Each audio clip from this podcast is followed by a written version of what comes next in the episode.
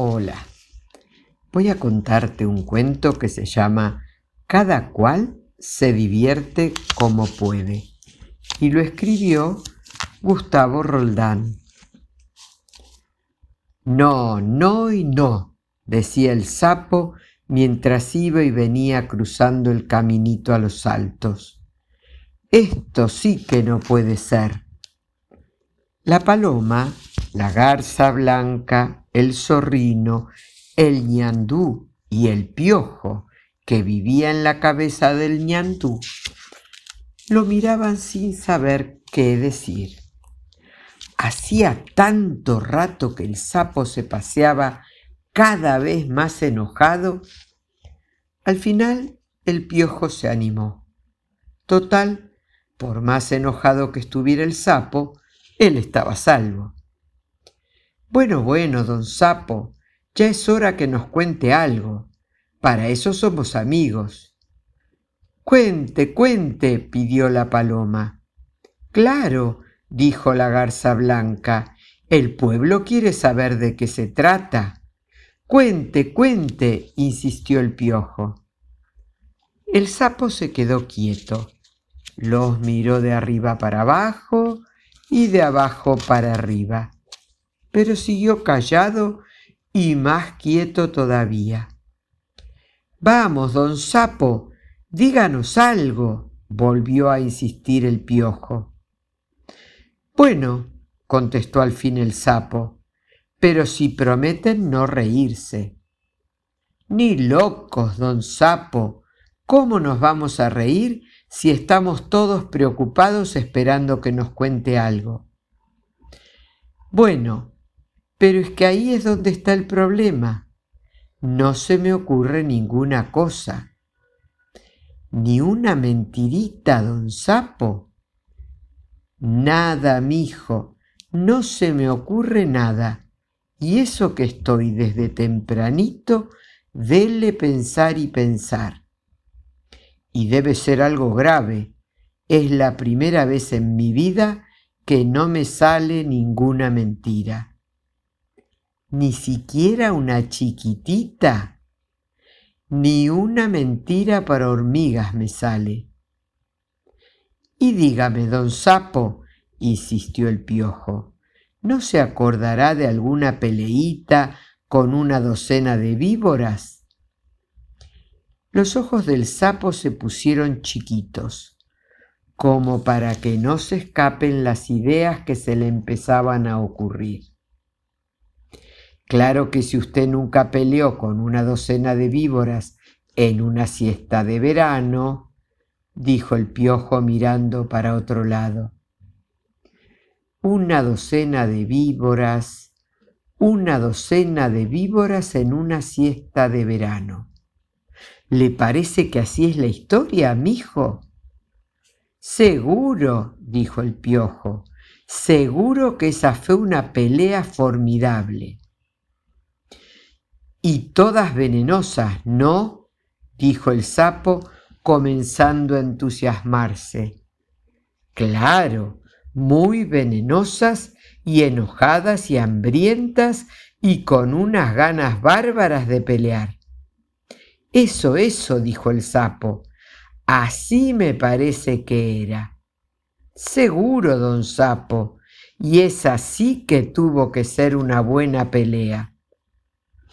Los ojos de la paloma, la garza blanca, el zorrino, el coatín y el ñandú se abrieron como los ojos de un chancho. Don Sapo, gritó con admiración la garza blanca. No me diga que usted peleó con una docena de víboras. El sapo puso cara de no darle mucha importancia al asunto. Para ser exactos, no, no era una docena. Es una forma de decir no más. Ah, ya me parecía que eran muchas. ¿Muchas? No, mija, muchas no, porque en realidad eran catorce. ¿Catorce víboras? Sí, y sin contar otras tres que estaban un poco flacas. Diecisiete víboras entonces. No lo puedo creer. Y no me crea, mija. Ah, ya me parecía que eran demasiadas. No, no me crea que eran diecisiete, porque esas eran solo las venenosas. Las yarará, las corales, las cascabeles, pero había otras diez que eran culebras. Veintisiete víboras. ¡Qué barbaridad! Don Sapo, dijo el piojo saltando de contento, eso era una vivoridad. ¿Y usted les peleó a todas juntas? preguntó el coatí. Y bueno, se hace lo que se puede. ¿Qué pensó cuando se vio rodeado de tanta víbora? Ni tiempo a pensar me dieron. Atacaron de un lado y del otro, todas al mismo tiempo. ¡Qué susto, don Sapo! ¡Qué susto se habrá pegado! Se habrán pegado, dirá, porque dicen que las víboras atacan cuando se asustan y por la forma en que me atacaron, tenían un susto de la gran siete. ¿Y qué pasó, don Sapo? ¿Qué hizo usted? Las dejé venir nomás. ¡Qué valiente, don Sapo! ¿Valiente yo? No crea, mijo. Valientes eran las víboras. Pero, don Sapo, si eran un montón.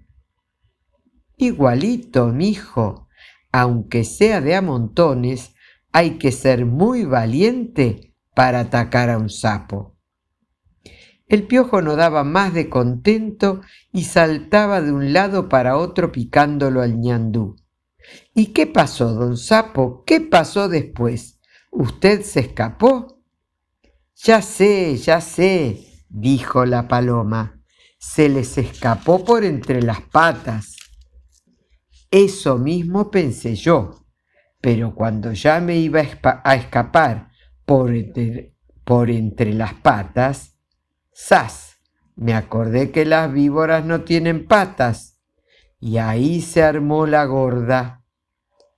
¡Qué bárbaro! Se armó el lío, dijo el zorrino. No, se armó la gorda.